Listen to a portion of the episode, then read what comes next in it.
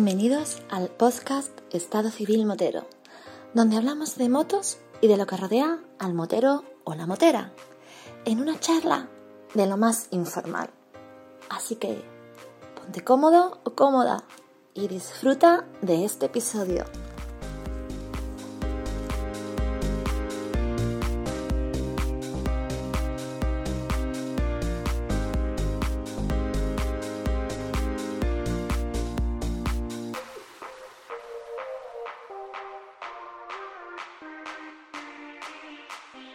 María. Hola Vampi, ¿qué tal? Qué bien te escucho con esos auriculares nuevos que te has buscado. ¿Has visto? La herencia del Estado Civil Motero. A lo que hemos quedado. Ya, ya, ya tengo que ir pagándole a mi becario con especias. Hombre, hombre, por favor.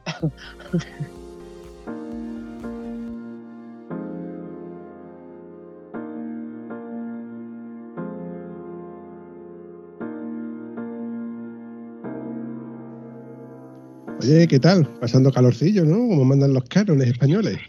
Bueno, hoy ha sido un poquito, sí, hoy sí, bastante calor y, y algunas emociones así un poco mezcladitas. Por curiosidad, ¿dónde andas? ¿Dónde estoy? En Molina de Aragón. Ala. Metida en el coche con las niñas. Metida en el coche con Irati y con Irene. y venimos, aunque vamos en la tarde, venimos de poner la pegatina de Hugo Millán y de Manuel Reche 13 en la cabra, bueno, en la cacharrito este que hay al lado, de la ruta del silencio. Y veníamos antes del circuito de Motorland.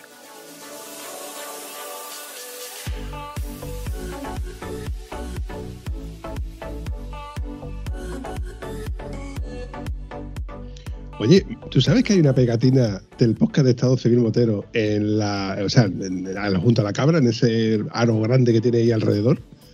La hemos visto. Es que ya me han mandado un par de fotitos por ahí de, de la Silent Route y la verdad es que es chula. De hecho, quiero recordar que fue, fue tu marinovio el que me mandó una de esas fotos. Nosotros que, bueno, yo ya es la segunda vez que paso por ahí. Vinimos una vez André y yo con las motos, luego él la pasaba hace poco y ahora que me toca a mí con las niñas en la tata. Eh, hablando de todo un poco, ¿cómo va esa pierna? Cuéntame la evolución. Pues hoy ya me he quitado la bota, porque no hay quien la aguante. ya me duele más con bota que sin bota.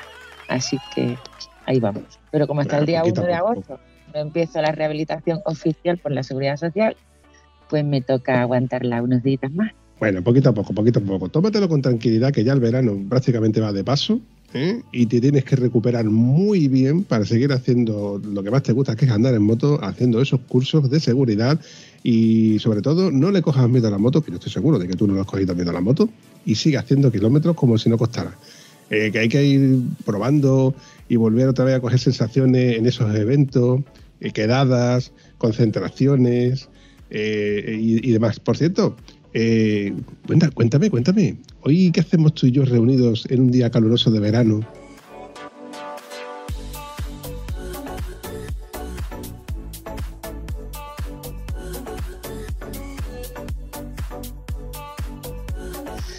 Pues mira, tú sabes que yo, pues como conozco a, a nadie, pues quería presentarte a otro gran amigo, pues aquí tenemos a Mariano Parradella, un gran motero que nos va a contar muchísimas cosas.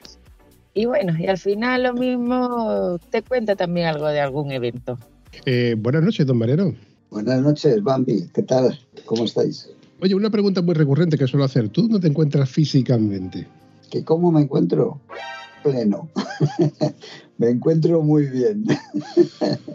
No, no, la sé, pregunta no era sé realmente. Si la pregunta va por la edad, o por el calor, o por algo.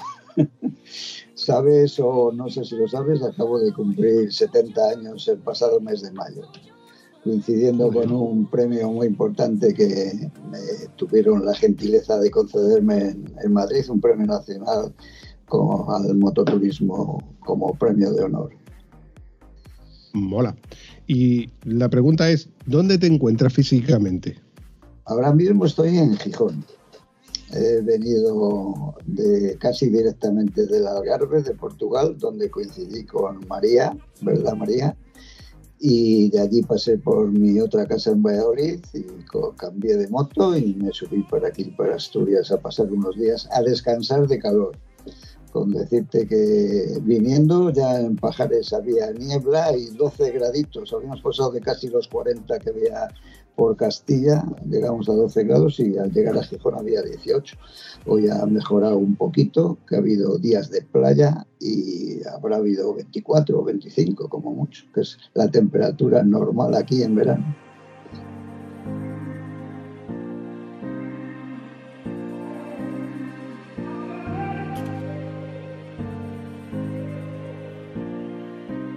Permíteme que te cuente que eres la envidia del barrio, porque decir 12 graditos es, es decir la temperatura normal de una cerveza al sacarla de la nevera. Madre mía. Con la que nos está cayendo en toda España, que están, estamos a más de 40 en muchos sitios, a, a muy poquitos, casi rozando los 40 en otros, es increíble la que nos está cayendo cuando María te engañó para decirte, oye, que tengo un, amigo que tiene un podcast que se llama Estado Civil Motero, tú, pensarías que eso que es, un podcast, ¿no? Eh, porque yo creo que tú no habrás conocido lo, que es la vertiente moderna, ¿eh? entre comillas, de, escuchar pues las radios online. Sí, eh, podcasts eh, conozco que existen, sigo algunos, pero el vuestro precisamente no tenía noticia. Y de Estado Civil Soltero digo motero, lo había oído alguna vez, pero no, no, se, no he escuchado nunca. Y al comunicarme a María si quería intervenir en uno de vuestros programas, pues encantado. Me mandó un enlace para escuchar algunos anteriores y me gusta cómo, cómo lo lleváis y cómo lo planteáis, la, la charla, la conversación y bueno, siendo tema motorista, pues encantado de poder estar con vosotros y, charlar y ofrecer algo a los que nos oigan. El placer ya te digo yo que es mío y la verdad es que es un privilegio que tú me puedas contar ciertas cosas como por ejemplo eh, con qué moto, con, cómo crees tú que empezaste a ser estado civil motero.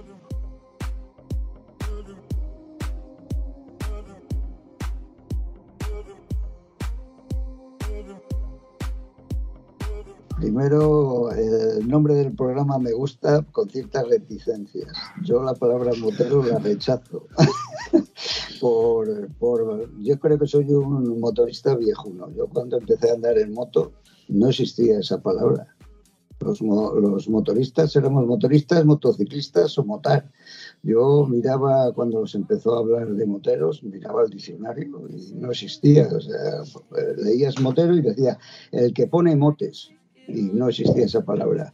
Se fue extendiendo muchísimo entre el ambiente de, los aficionados a la moto, luego entró en las revistas especializadas, ya los periodistas empezaron a utilizarla y yo un año que la Real Academia la introdujo pero para mí moto es un diminutivo de motocicleta. A mí me gusta mucho más decir motociclista o motorista o motar, que es una palabra internacional que es de, los países donde ha habido tradición de motorismo toda la vida, porque parece que la afición en España ha empezado con el boom de la motocicleta en los años 70 u 80, pero en todos los países no ha habido ese boom, ha habido aficionados a la moto siempre.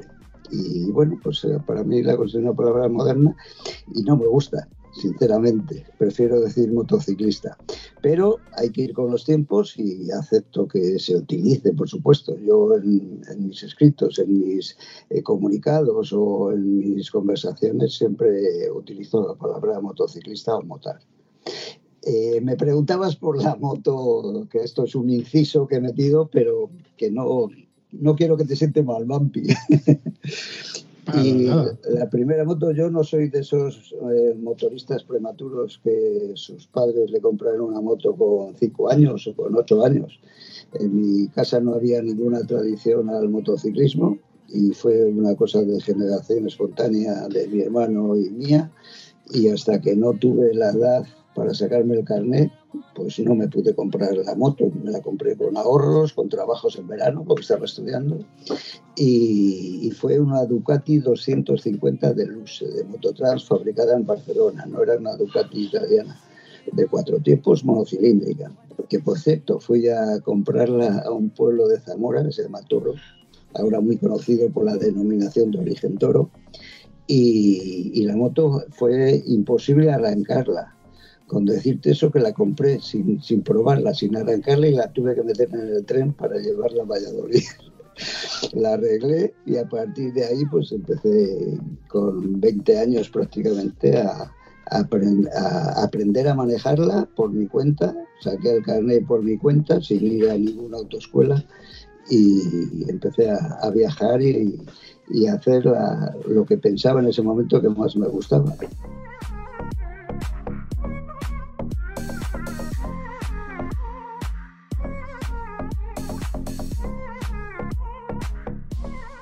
Conocimos concentraciones en Europa Luego cambié de moto varias veces y poco a poco pues empezamos con, con la afición y sobre todo con las ganas de organizar nosotros eventos motociclistas, porque eh, este mayo pasado se han cumplido 45 años de la primera concentración que hicimos en Valladolid, eh, que fue una concentración de verano, que luego se prolongó durante cinco ediciones más, cinco años, hasta que cambiamos el chip y empezamos a organizar las concentraciones invernales.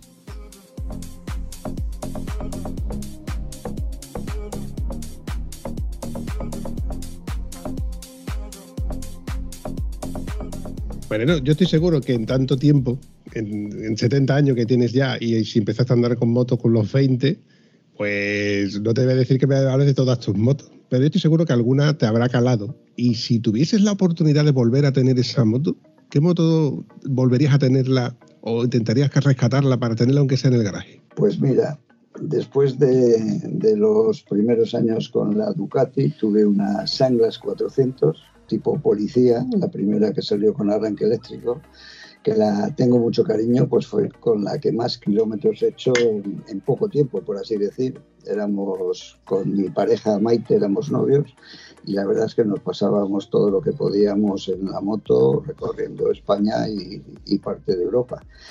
Y esa moto, eh, después de venderla, porque siempre que tienes motos, lo normal es venderla para comprar otra, para ayudarte a comprar. Siempre piensas, ay, si no hubiera vendido aquella moto, me gustaría conservarla. Esta otra, pues sí que han pasado por mis manos pues más de 18 o 20 motos. He comprado pocas nuevas, precisamente las Anglas es la única que la compré del paquete, como dicen en Cantabria, y firmando letras. Y, esa moto, eh, te iba a decir que eh, cambió de manos, claro, cuando la vendí, pero después la localicé y cayó en manos de un restaurador muy importante de Valladolid, un Manitas, y nos la dejó para una exposición que hicimos de 100 años del motociclismo. Cuando la concentración invernal Pingüinos cumplió 25 años, hicimos una, una exposición irrepetible en el Museo de la Ciencia de Valladolid y una de las motos que se expusieron fue esa.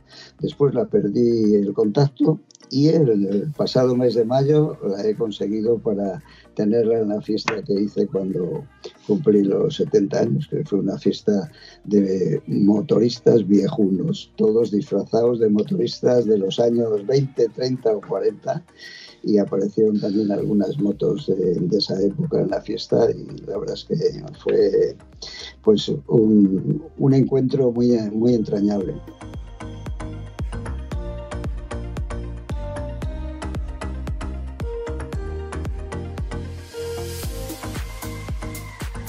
Después, eh, ¿cuál me gustaría tener? Pues eh, después de las Anglas cambié a BMW y prácticamente he podido disfrutar de cantidad de modelos BMW, todos los modelos de turismo. Ahora también con modelos de trail.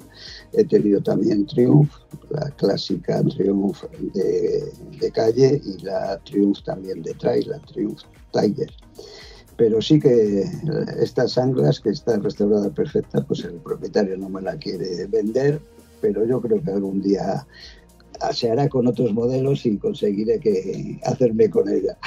Por cariño especial, ya te digo, porque era una época pues que costaba mucho comprarse una moto y empezabas prácticamente también a conocer el mundo con ella. Conocí a mi mujer, con la que he hecho prácticamente el 95% de los miles de kilómetros que, llevamos juntos, que rondan el millón y medio. Entonces, es una, una época aquella, pues muy buena de, estudiantes, de, novios y de que no te importaba nada lo que ocurría en el mundo, prácticamente nada más que andar en moto, divertirte y, salir a, a conocer carreteras y paisajes y gente.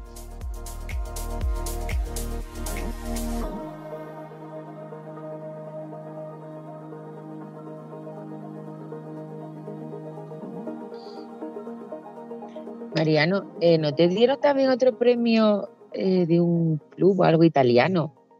Que no recuerda el nombre. Ha coincidido. Yo no soy muy de premios. Hombre, ha habido muchos premios en el curso de los años relacionados con, las concentraciones, con los eventos que organizamos, pero particulares también he recibido algunos reconocimientos. Por este año, como bien dices, han coincidido estos dos y el que dices fue nombrarme caballero centauro que es una concentración que se hace en Italia desde hace 75 años. Es eh, unos aficionados al motociclismo italianos crearon este motoclub y eran eh, muy devotos de la Virgen de Creta y no sé, después de convocar esa reunión en el pueblo donde estaba la Virgen, pues el Papa, creo que fue Pío XII, nombró a la Virgen la patrona de los motociclistas. Ese motoclub creció y luego se hicieron secciones del, motoclub Madonna de los Centauros en otros países, cinco exactamente, aparte de Italia, Suiza, Bélgica, Francia y España. Entonces este año han hecho una concentración cerca de Madrid y cada motoclub nombra a un caballero centauro de su país la suerte o la, alegría de que pensaran en mí. Y se entra a la iglesia con, la moto, es un, acto muy, muy, no sé cómo decirte, muy importante y muy simbólico con las banderas de los cinco países, con la imagen de la Virgen, con una misa que dieron dos párrocos al unísono que son motoristas, uno precisamente de un pueblo de Guayabril y, bueno, pues ahora estoy obligado a ir un año a conocer a la Virgen de Creta en su pueblito de Italia.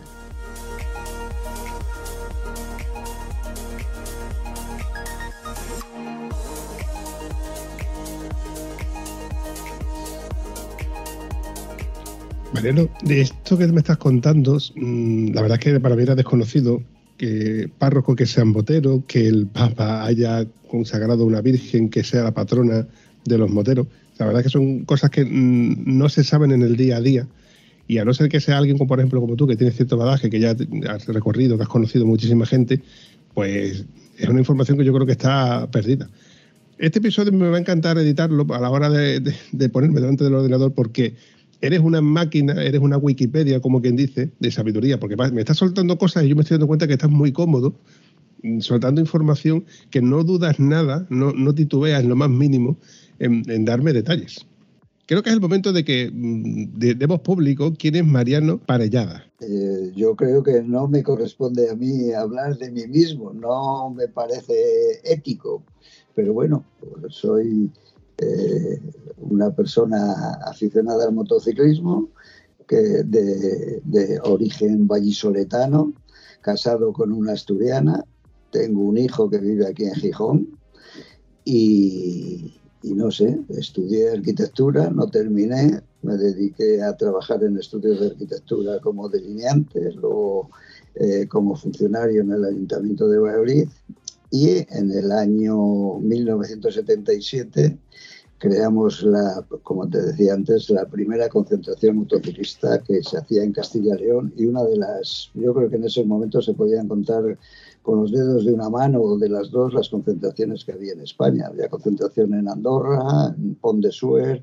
había, se crearon los MCTs, los Motoclubs Turismo, uno en Madrid, en Valencia, en Sevilla y en Valladolid y nosotros conocíamos las concentraciones de Europa y se nos pasó por la cabeza hacer una concentración, la cosa salió bien, continuamos y estuvimos cinco años haciendo concentraciones en verano.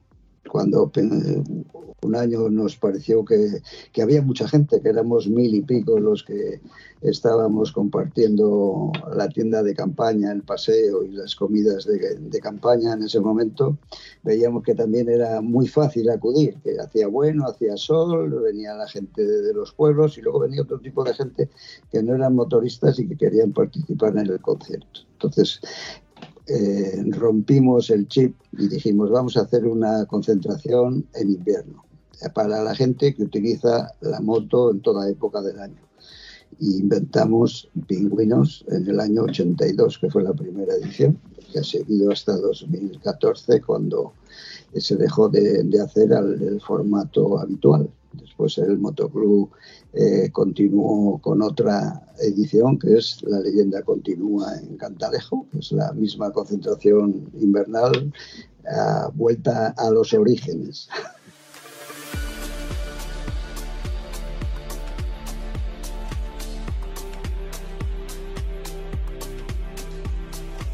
Mariano, para un sureño como yo, que vivo prácticamente en el sur, en Huelva, lo más cercano a Portugal, que estamos pasando bastante calor en verano, que tenemos muy buen clima durante todo el año, el decir vámonos a pingüinos es va seguida de la siguiente frase, no hay huevo. Para un sureño, pasar frío gratuitamente eh, es echarle mucho huevo. Vosotros, en el, norte, estáis acostumbrados a, a, circular bajo cero. Nosotros aquí podemos ver un día o dos bajo cero y tenemos que darle golpecitos a cuenta kilómetros a ver si es verdad que está marcando porque no lo parece. Ojo, que cuando vemos bajo cero para nosotros son 10 grados bajo cero o 70, efectivamente, porque es una, una exageración. Nosotros pasamos frío y ya estamos diciendo cómo tiene que ser arriba en el norte. O sea, el decir pingüino para nosotros es, es decir, no hay huevo, directamente. Irnos para Pingüino a pasar frío cuando lo, con lo bien que se está aquí, con un buen clima, con no sé qué. Pero lo cierto es que todo el mundo habla de pingüinos como una meta. Como eh, ser motero significa haber ido a pingüinos, haber ido eh, a Jerez, haber ido a La Bañeza. Son sitios emblemáticos que están marcados en el mapa y están marcados en el calendario.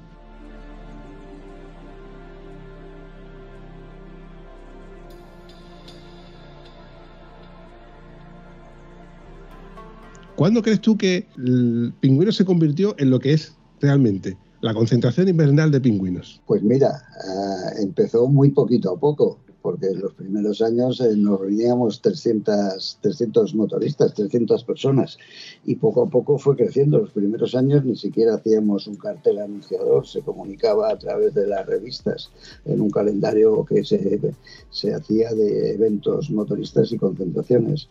Y después fue cogiendo fama poco a poco, poco a poco, hasta que vino, como te decía antes, el boom de la moto de los años 80 y creció de una manera muy importante. Empezó a ser noticia de los telediarios de las diferentes cadenas de televisión y fue un boom pues que, yo creo que merecido por el buen trabajo, según nos decían, de la organización del motoclub que la organizábamos. Acabamos en 2014 y ahora estamos con una concentración un poco más pequeña en un pueblo de Segovia que se llama Cantalejo, con un nuevo nombre que es La leyenda continúa. Y bueno, dices de concentraciones invernales, hay muchas más. Eh, nosotros conocíamos que es una de las más antiguas de, de Europa, Elefantes en Alemania que es una concentración que se creó después de la Segunda Guerra y el nombre de elefantes viene de, las motos que se reunían allí, que eran las motos rusas y alemanas con Sidecar, las llamaron elefantes por llamarlas de alguna manera por su volumen y se reunieron en un, en un pinar para recordar los episodios pasados. Esa concentración tuvo muchos años de gloria, se sigue realizando, es una concentración prácticamente cada año sobre la nieve, hay años que es sobre el barro, pero siempre es una concentración eh, difícil, eh, por lo menos los últimos kilómetros, porque para llegar a la concentración siempre hay autopistas y autovías que llegan muy cerca del, del perímetro donde se realiza la acampada.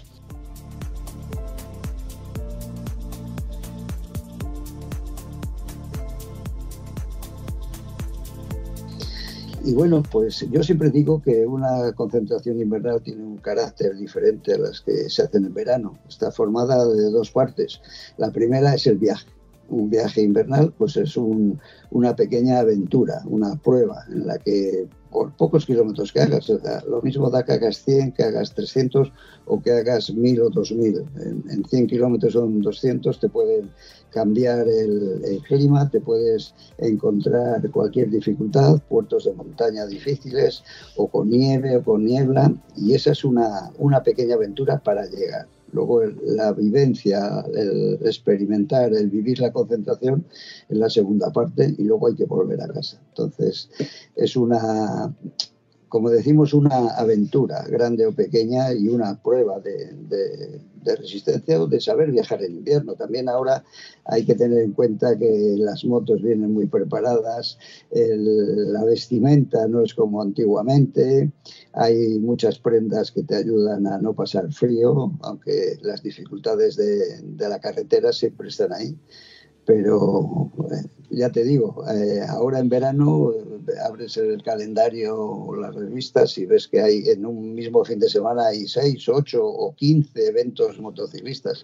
En invierno hay muchos menos.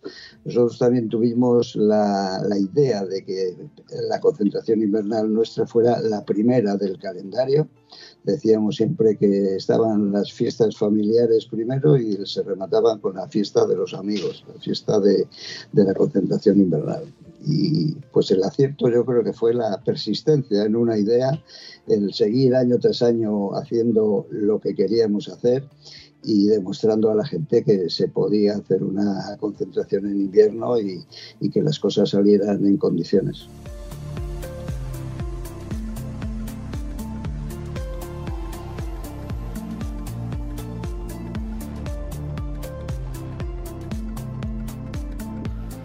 Aquí nuestro querido Vampi, te lo digo Vampi, moterillo endeble, no hay huevos. Ya, está. No hay huevos de venirte a la leyenda. Querida becaria María de Dijamore, no es que no haya huevos, huevos los hay. Lo que pasa es que te recuerdo que estás hablando con un tiesales, eh, que ya he subido de categoría de tieso, que acabo de pagar una factura, facturón, del reglaje de válvulas barra tensor barra aceite de talube y todo lo que cuesta de una moto ya con cierto, ciertos, ciertos años, es como el vino, es muy buena, estoy muy contento con ella. Pero si antes era tieso, ahora estoy más tieso. Y en primer lugar, no tengo dinero. No tengo dinero. Y en segundo lugar, no dispongo de días, pero no, no dejo de pensar en la posibilidad de pegarme un tironazo y, encajarme allí en, en.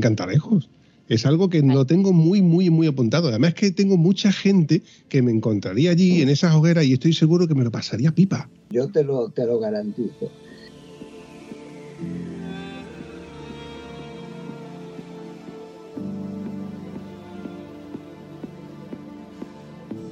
Y bueno, sí que es verdad que cuando eh, lanzamos la, publicidad y tal, o te encuentras con motoristas sevillanos de Córdoba, de Granada o de Huelva, como tú, que dice, uy, es que hace mucho frío. Digo, no se ha muerto nadie por ir a las concentraciones invernales. Y cuando lo prueban, sinceramente repiten. Es eh, una cosa diferente y que es lo que te decía antes, una, una pequeña aventura de, un viaje invernal y luego una convivencia que siempre me preguntan, ¿y qué, qué, Me decían unos, hace mucho tiempo, unos primos, dice, bueno, ¿y qué, qué cojones hacéis en una concentración? ¿Os juntáis allí aficionados a la moto y estáis todo el puto día hablando de motos? digo, pues no, pues eh, precisamente cuando te juntas hablas de, de la familia, hablas de viajes, hablas de muchas cosas, pero no, no exclusivamente de motos. Yo recuerdo que las concentraciones empezaron por los amigos que salían al campo con una guitarra, hacer una hoguera, compartir una bota de vino, un porrón, que era lo que se estilaba, y asabas un chorizo en una brasa. Luego eh, continuabas a, a quedarte a dormir con una tienda de campaña. Cada vez se juntaba más gente y el hacer esos encuentros es rememorar esa convivencia de amigos en la naturaleza el tener un, un, fin de semana, que es lo normal cuando no se trabaja, para juntarte con gente que eh, tiene unos gustos parecidos a los tuyos y a los que te agrada ver, saludar, que muchos nos vemos solamente una vez al año en esa concentración invernal, aunque luego a lo mejor coincides con, con otros en otros eventos, pero principalmente la mayor parte de, de los que acudimos nos vemos en, en ese evento, incluso familias. Hay familias que ven a los hijos o que se juntan primos o hermanos que viven en distintas localidades y se juntan precisamente para acampar y para estar eh, conviviendo en ese fin de semana de, de, la concentración invernal. O te haces amigo del de la candela de al lado. Por bueno, supuesto.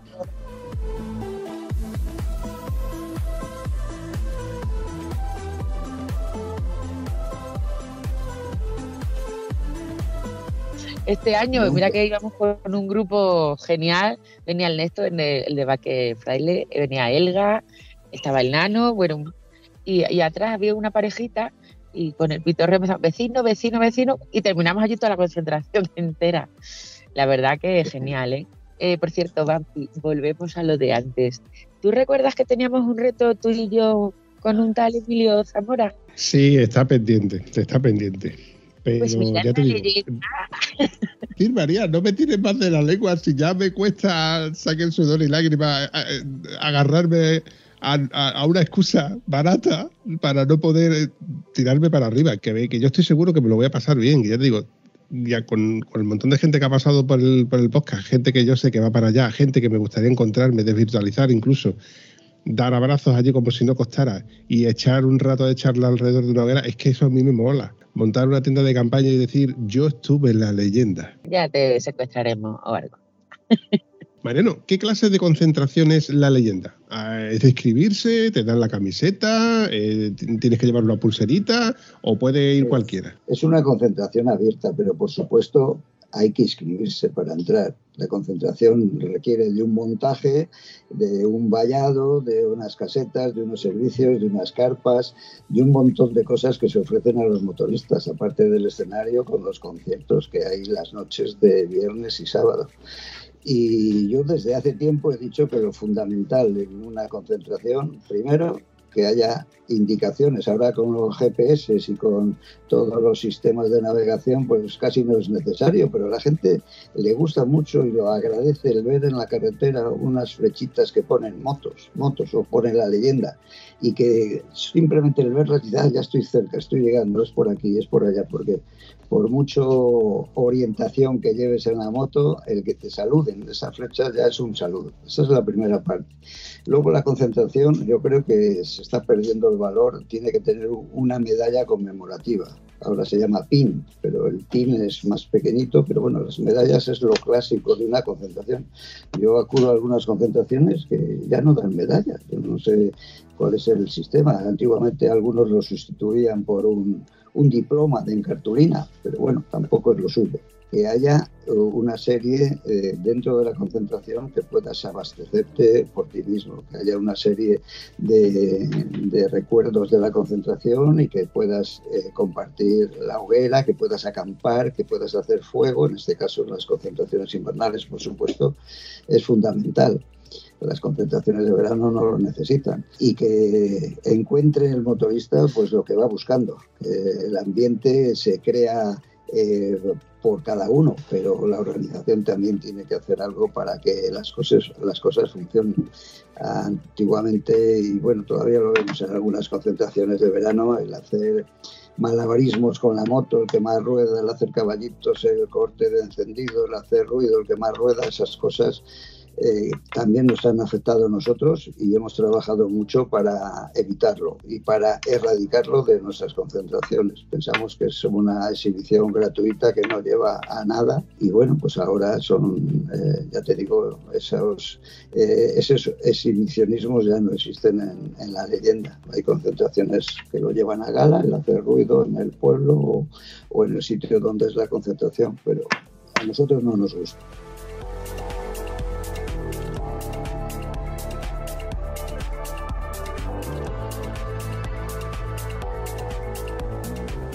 He visto algún que otro vídeo de, la leyenda, eh, sobre todo del resto, el típico vídeo que, ponen por la mañana cuando van dando por, una de las calles, y me llama la atención de que se ve cuál es el motero experimentado que va a la leyenda, que ya lleva una moto clásica, la típica moto de turismo, la típica moto con paletas, tipo trail.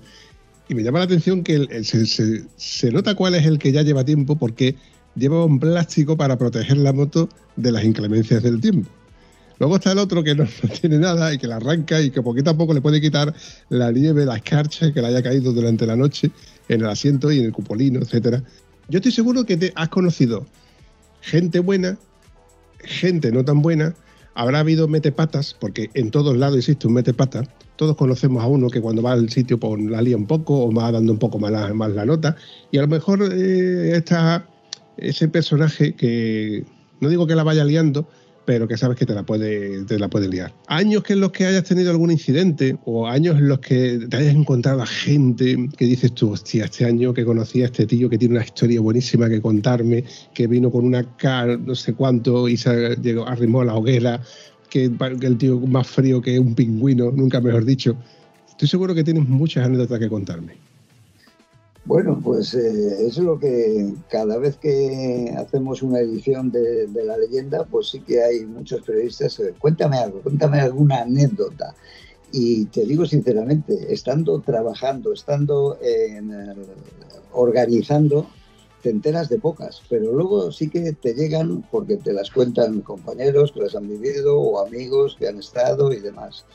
Yo te puedo contar eh, anécdotas que se repiten, no se repetían cada año, de gente que llegaba a la oficina de la organización y decía que me han robado la moto. Dice, ¿dónde la has dejado? Dice, pues creo que tal. Digo, ¿cómo creo? Dice, ¿tú sabes dónde la has dejado? Sí, en el aparcamiento, tal tenías que ir con él a darte una vuelta y allí estaba la moto. No se acordaba de dónde tenía su moto. Lo mismo para las motos que para las tiendas de campaña. Me acuerdo con una chica francesa que llega a la oficina pues a las, las 4 de la mañana que no encuentro la tienda de campaña. No sé si me la han robado, así chapurreando en francés, pero no la encuentro. Bueno, ¿y dónde has escapado? ¿Dónde la tenías? Pues explica, explica espera una explicación para, entre un mar de tiendas de campaña, saber algún detalle de qué había por allí, si había un foco, si había un pino roto, si había una hoguera, una hoguera muy grande, si había una, una carpa que llamara la atención y tenías que salir con ella a las 4 de la mañana a patear el pinar a ver dónde estaba su tienda de campaña y acababa apareciendo. Luego, rollos malos, pues también ha habido, también ha habido. Y bueno, con incluso con intervención de la policía, aunque la policía nos decía que fuéramos nosotros los que tomáramos una decisión y hemos tenido que expulsar a gente de la concentración. han aparecido también a veces motos robadas dentro de la concentración, motos sin matrícula. Y bueno, pues son cosas que, dentro de tantos miles de personas pues puede haber algo.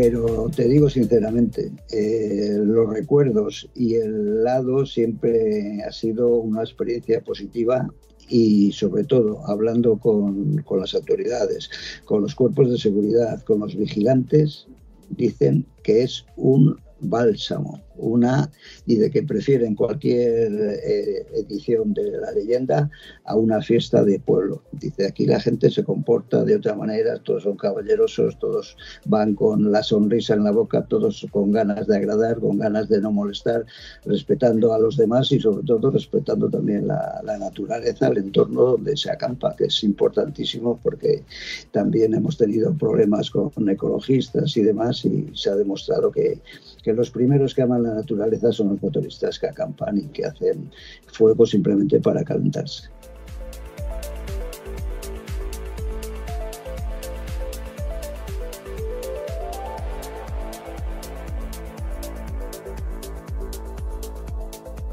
De hecho, creo que nosotros, a ver, vengo a referir el motero en sí que, que, que lleva en gala, el ser motero, que saluda, que echa un cable, que te echa una mano, ese potero cuando llega a un sitio lo suele dejar como, lo ha, entre, como, como ha llegado mínimo.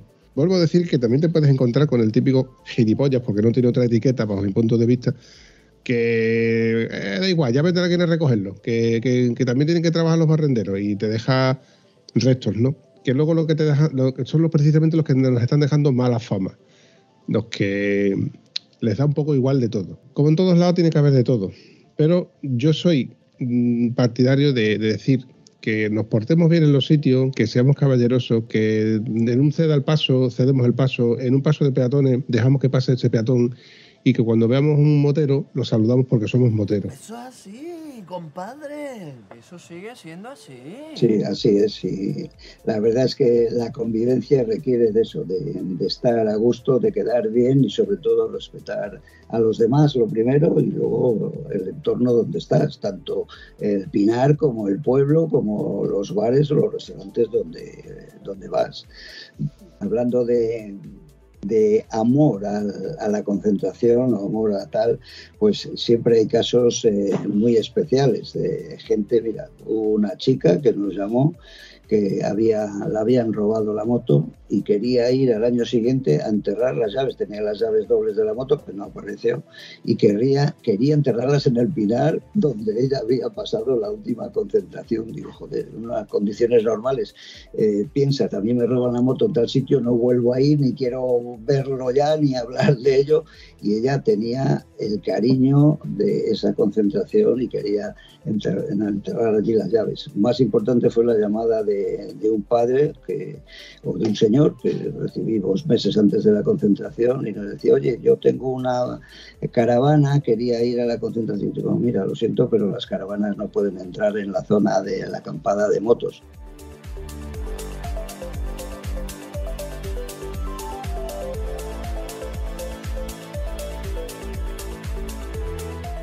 Digo, tenemos un espacio separado. Dice, sí, sí, no, no, si es que, verás, te cuento que es que mi hijo ha tenido un accidente este verano y se ha matado.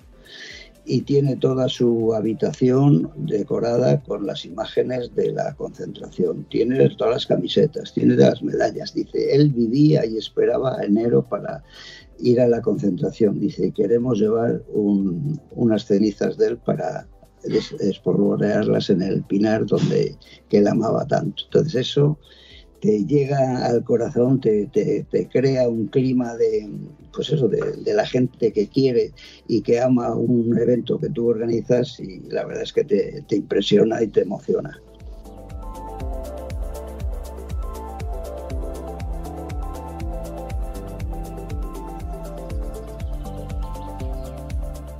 María, yo estoy seguro de que tú tienes alguna anécdota que contarme, porque mm, quiero recordar que este año ibas con un sombrero, o, fue tu marido, no estoy yo seguro ahora.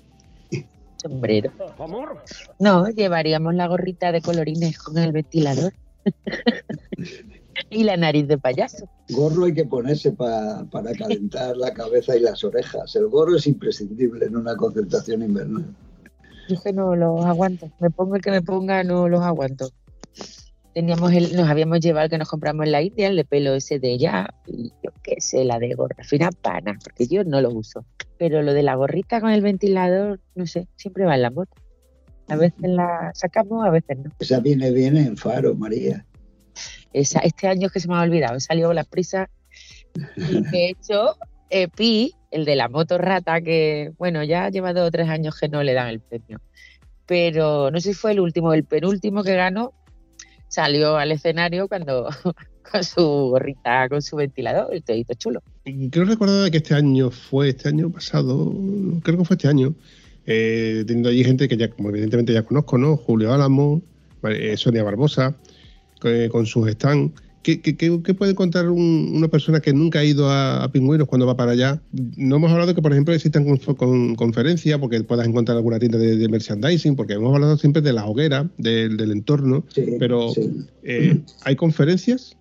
Sí, sí, mira, empezamos eh, precisamente dentro de las concentraciones, es una cosa que no se estiraba, no se hacía. Sabéis que hay un encuentro de, de grandes viajeros anual en España y en las concentraciones normalmente no se hacía. Nosotros hemos empezado a invitar a grandes viajeros, como les llamamos, a dar sus conferencias o charlas o mesas redondas desde el momento que empezamos con la historia de la leyenda, hace ahora va a ser siete años. Y han pasado por nuestra concentración, porque hacemos conferencias tanto el viernes como el sábado, por la mañana y por la tarde hay sesión doble y han pasado por prácticamente los más conocidos, los más importantes.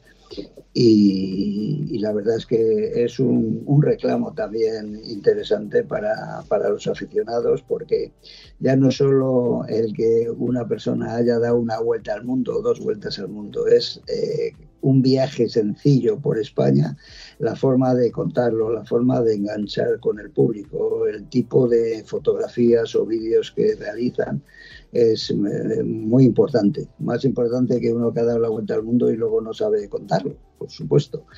Y como te digo, pues han pasado en estos seis años pues eh, muchos de los más conocidos, de los que editan libros, de los que son invitados a otros eventos y, este año pues también estamos en ello y seguiremos con esa con esas conferencias.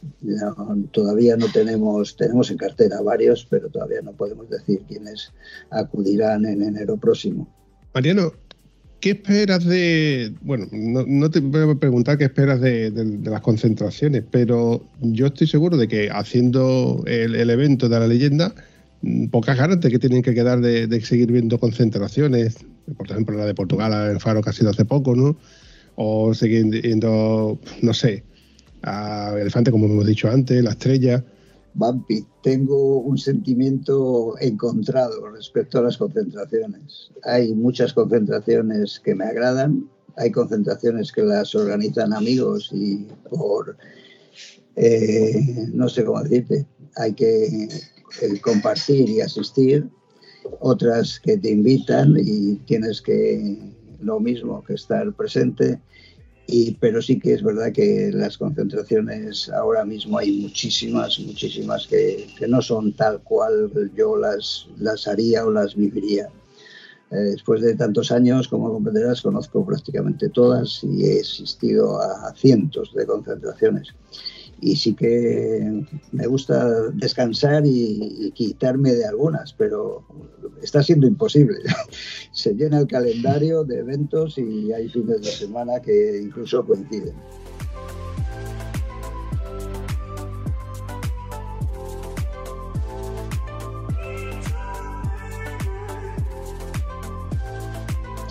Pero sí te quería comentar que, claro, no solo son eh, concentraciones, hay muchos eventos motociclistas, hay grandes premios, hay, como decíamos antes, encuentros de grandes viajeros, hay salones de la moto, hay carreras en otros países que me gusta mucho asistir. Y como buen aficionado y sobre todo como organizador, sabes que nosotros no solamente hacemos concentraciones, desde hace desde los primeros años de la invernal nos hemos dedicado también a hacer otro, otro tipo de eventos. Hemos hecho carreras de velocidad en circuito urbano, hemos hecho carreras en cuestas, subidas de montaña, que ya hay muy poquitas. Hay problemas para hacer carreras, como sabes, en circuitos abiertos. hemos hecho encuentros en otras ciudades con motocruz, hermanamientos y demás. Hemos hecho concursos de fotografía con tema motorista, hemos hecho concursos de relatos, hemos hecho eh, muchas, eh, eh, no exhibiciones, exposiciones de motos antiguas y clásicas bueno, pues un sinfín de cosas que la verdad nos han llenado todos estos años, nos han llenado la afición, porque eh, nadie en el club se ha dedicado a ello en exclusivo, todos tenemos nuestro trabajo y dedicamos los fines de semana, los tiempos libres. Ahora yo estoy jubilado, tengo más tiempo y algunos del motoclub que me acompañan también han llegado a una edad en la que ya no tienen que trabajar pero también es un momento de tomarte las cosas con más calma, pero no es posible como me decías, seguimos asistiendo a concentraciones, seguimos haciendo nuestros viajes por Europa o por el mundo cuando podemos y seguimos al pie del cañón mientras podamos y el cuerpo aguante. Y estoy seguro de que el cuerpo te aguanta, Mariano, porque vamos, ya con todo lo que me has dicho, yo digo yo, en algún momento tendrás que tomar vacaciones, ¿no? Y de, todo esto, porque ya de por sí, durante todo el año, eh, preparar la invernal tiene que ser un poco a ver, que, vale, que ya sabes cómo es Sota Caballo Rey, el Sota Caballo Rey, pero siempre te puede fallar algo, tienes que ir preveyendo lo que se estropeó del año anterior y arreglarlo para el año siguiente, que si los ecologistas, todas esas cosas que, vamos sabiendo. Pero cuando me cuentas que sigues haciendo carreras, eventos, fotografías, etcétera, esto es un no parar. Yo eso, esa parte no la conocía del evento de la invernal, pero me llama la atención de que yo estoy seguro que toda esta información eh, la habrá por algún sitio, ¿no? Yo doy por hecho de que tienes página web, redes sociales, cuéntame. El, club, sí, por supuesto. El club tiene página web, tiene redes sociales y se comunican los eventos que se hacen. Hay algunos más privados, más particulares, que no se necesitan anunciar, porque también hay eventos sociales que son del propio club y no, no los damos a, publicidad, pero hacemos también cada año una vuelta motociclista antes a Valladolid. Ahora nos estamos diversificando por las distintas provincias de Castilla y León, que es un evento ya más eh, regulado solamente para 100 participantes, con hoteles buenos, restaurantes buenos, con visitas especiales y con rutas por la comarca, como su nombre indica, vuelta a la provincia de este año lo hemos hecho a la provincia de Zamora, precisamente por una zona que luego, desgraciadamente, es la zona que se ha quemado, la Sierra de la Culebra. Y muchos de los participantes que venían de, pues, de muchas de las comunidades de, España se acordaron y nos han, nos han llamado para decir, joder, el sitio, fíjate qué casualidad, nos llevasteis en el mes de mayo, ahora ese, ha sido uno de los incendios más extensos de, España y tal. Y bueno, pues todas esas actividades, te digo, pues nos llevan su tiempo, su organización. Y antes decías que el organizar la concentración, Sota Caballo y Rey, eso creemos nosotros y cree todo el mundo, si está todo hecho. Pues no, cada año se empieza de cero. Hay que volver a repetir todo el papeleo, todos los permisos, todo el montaje, todos los contactos. Cada año empiezas de cero. Lo único que te vale es la experiencia y los contactos que hayas adquirido. Pero es verdad, y cada año, tú lo sabes, la administración, cada año nos ponen más, más problemas, más papeleos, más eh, permisos y más, más problemas.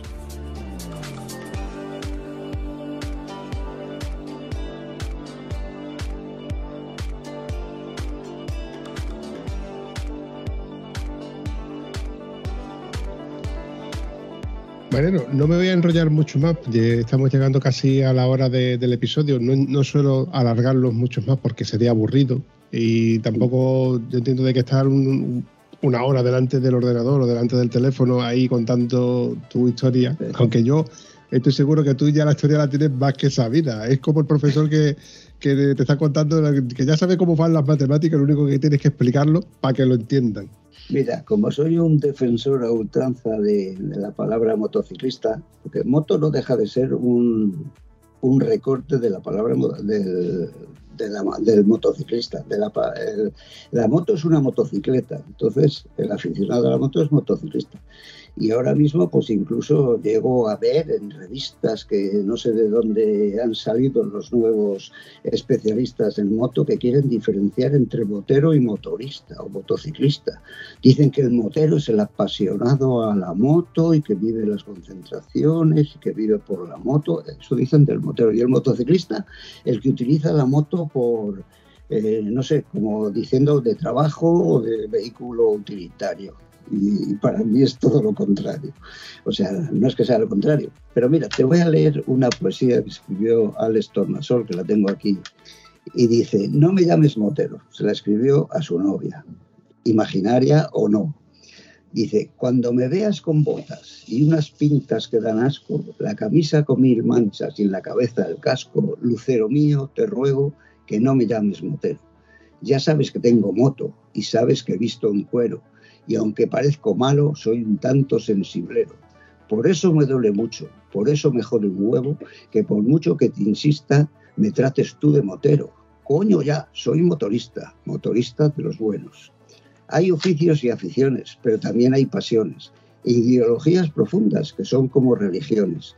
Cuando algo es poquita cosa o estamos por ser faltones, lo terminamos enero como cubero o pajero. Ahora bien, querida niña, en principales cuestiones levantamos con un ista, cual cubista u onanista. Y está claro de cojones que tacharle de motero al que es todo motorista es tratar de botijero a Picasso ceramista. Estoy harto de escuchar en círculos tabernarios agentes de escasas luces hablando de los moteros y haciendo que quien cabalga a lomos de un motociclo comparta sus fijaciones con colectivos rastreros, como son los puteros, los rateros y banqueros y hasta los sepultureros. Por tanto, cuando pregunten tus amigas por tu novio, no les digas que es motero, o iré yo por ahí diciendo que lo que tienes por culo es un jodido pandero. En este idioma, amor mío, si quieres hacer desprecio, basta añadir un ero. Así el poli es un madero y el simple un majadero y el otro un palanganero. En cambio, cuando hay aprecio, siempre damos una pista, rimándolo con artista, pianista, progresista, naturista y optimista. Y es que en esto se hermanan el comunista y el fascista. Por eso, corazón mío, haz un esfuerzo y nunca más en la vida vuelvas a decir motero en lugar de motorista. He dicho.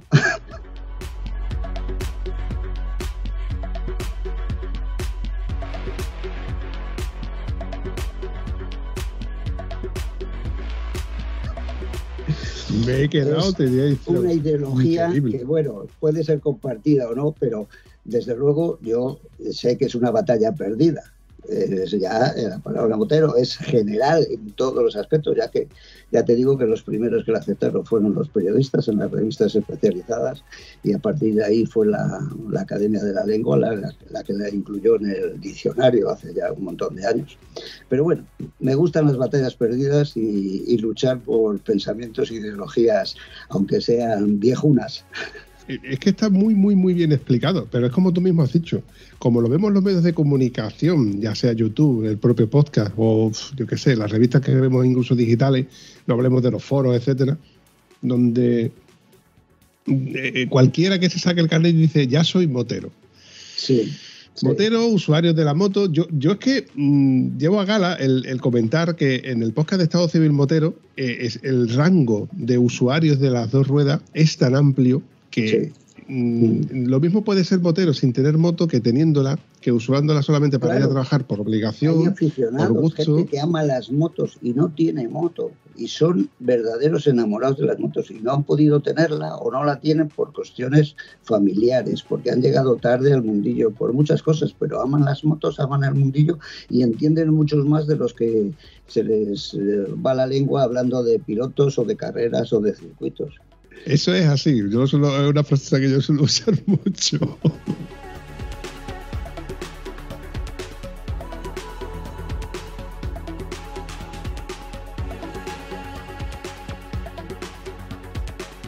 Mariano, no me voy a enrollar más. Eh, te digo que para mí ha sido un placer hablar con el que está por detrás de la leyenda, el que lleva todo el peso de la leyenda, el que lleva todos los quebraderos de cabeza de la leyenda, una persona que realmente no se le conoce a no ser que seas de los que, lo que está detrás, la organización, y que lleva muchos años yendo para allá y ya se ha molestado en preguntar quién es Mariano.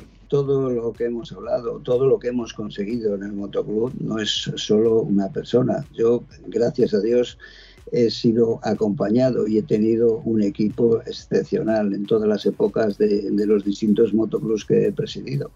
Y esto es un trabajo de equipo en que cuentan todos y todas las manos y todas las cabezas son necesarias para organizar un evento grande o pequeño. Eh, estas palabras van precisamente para todos aquellos que están echándote un cable, todos aquellos que están a, la sombra, que no, no, se les nombra, que en, los créditos de las letras de las películas, cuando al final sale la letra que no los leemos, pero que están ahí, que precisamente como tú mismo has dicho, aunque el director sea Mariano, pero detrás hay mucha gente implicada, mucha gente que está echando muchos ratos y que cuando termina la organización dice, qué bien me lo he pasado.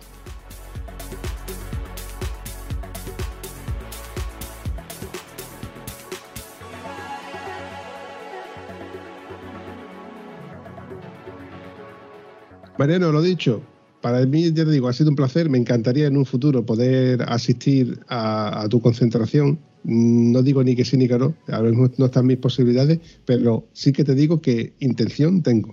Y si da la casualidad de que nos podamos ver, pues te diré, oye, yo soy el Vampi, ¿qué tal? ¿Cómo andamos?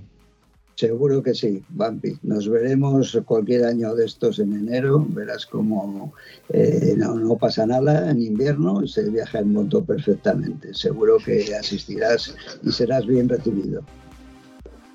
Sí, no, y luego está la típica frase de no hay huevo. Bueno, pues mira, hubo huevo, hubo huevo y nos subimos para arriba. Bueno, pues como siempre, pues la verdad que un ratito muy, muy agradable. Y nada, Mariano, que muchas gracias. Gracias a ti. Muchas gracias por dejarte convencer. No hay problema, sabes que soy de fácil convencimiento. bueno, un besito Hasta luego, bonita. Adiós. Mariano, lo dicho, un abrazo, campeón. Igual, encantado. Un saludo y un abrazo. Chao. Si te ha gustado este episodio, puedes comentarlo en cualquiera de nuestras redes sociales. Es gratis y nos ayudas a seguir creando contenido. Y si además nos ayudas a compartirlo, nos haría mucha ilusión. Bueno, a la Vampi sobre todo, que es quien se le ocurra. Espero que os haya gustado tanto como nosotros. Hasta el próximo episodio.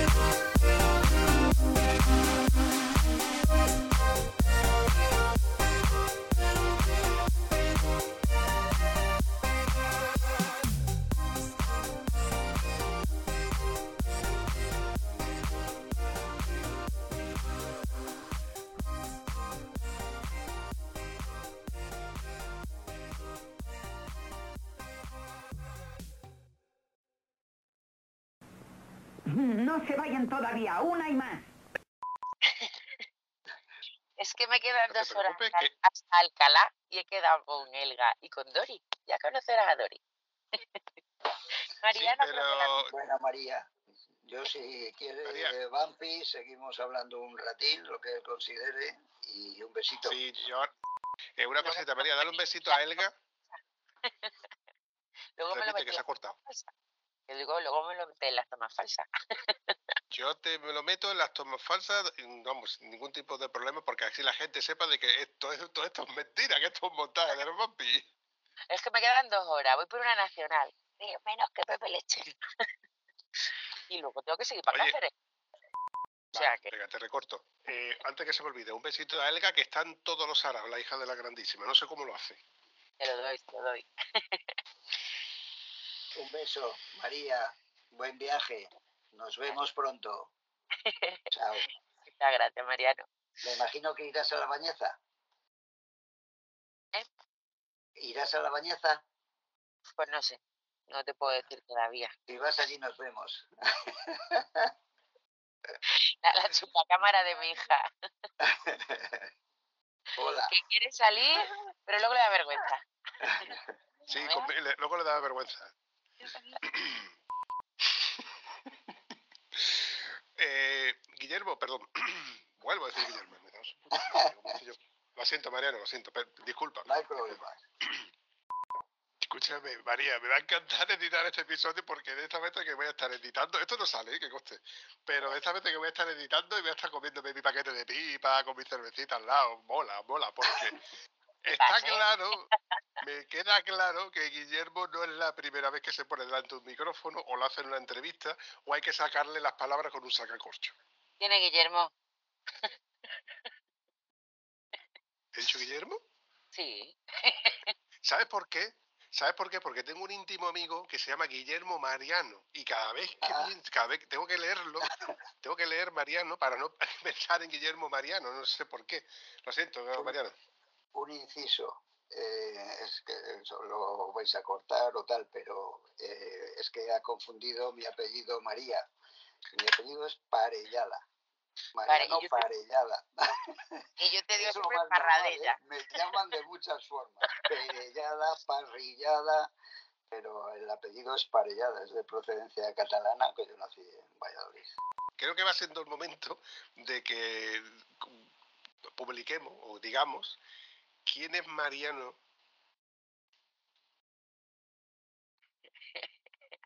Está mal escrito. Parellana. Parellana. Iba a decir paellera. Es que como lo ha dicho antes, le iba a decir paellera. A ver. Hola, ¿qué tal? Buenas tardes. Tienes que darle a, a la cámara, Mariano. A la cámara, ¿en dónde? Cámara. Ahí está.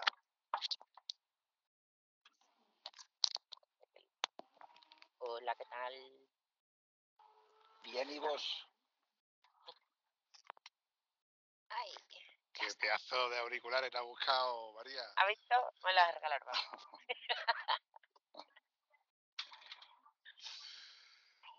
Ese es tu, ese es tu 10%, María. Buenas tardes, Marero. ¿Qué tal? ¿Cómo andamos? ¿Bien? Bien, ¿y tú? ¿Cómo estáis? Esto va para las tomas falsas. Eso es todo. Pues yo te paso luego fotos o vídeos, o sea, por si lo quieres poner de lo que han hecho hoy. Muchas gracias. Un abrazo. Chao. Igualmente, Mariano. Hasta luego. Eso es, eso es todo, amigos.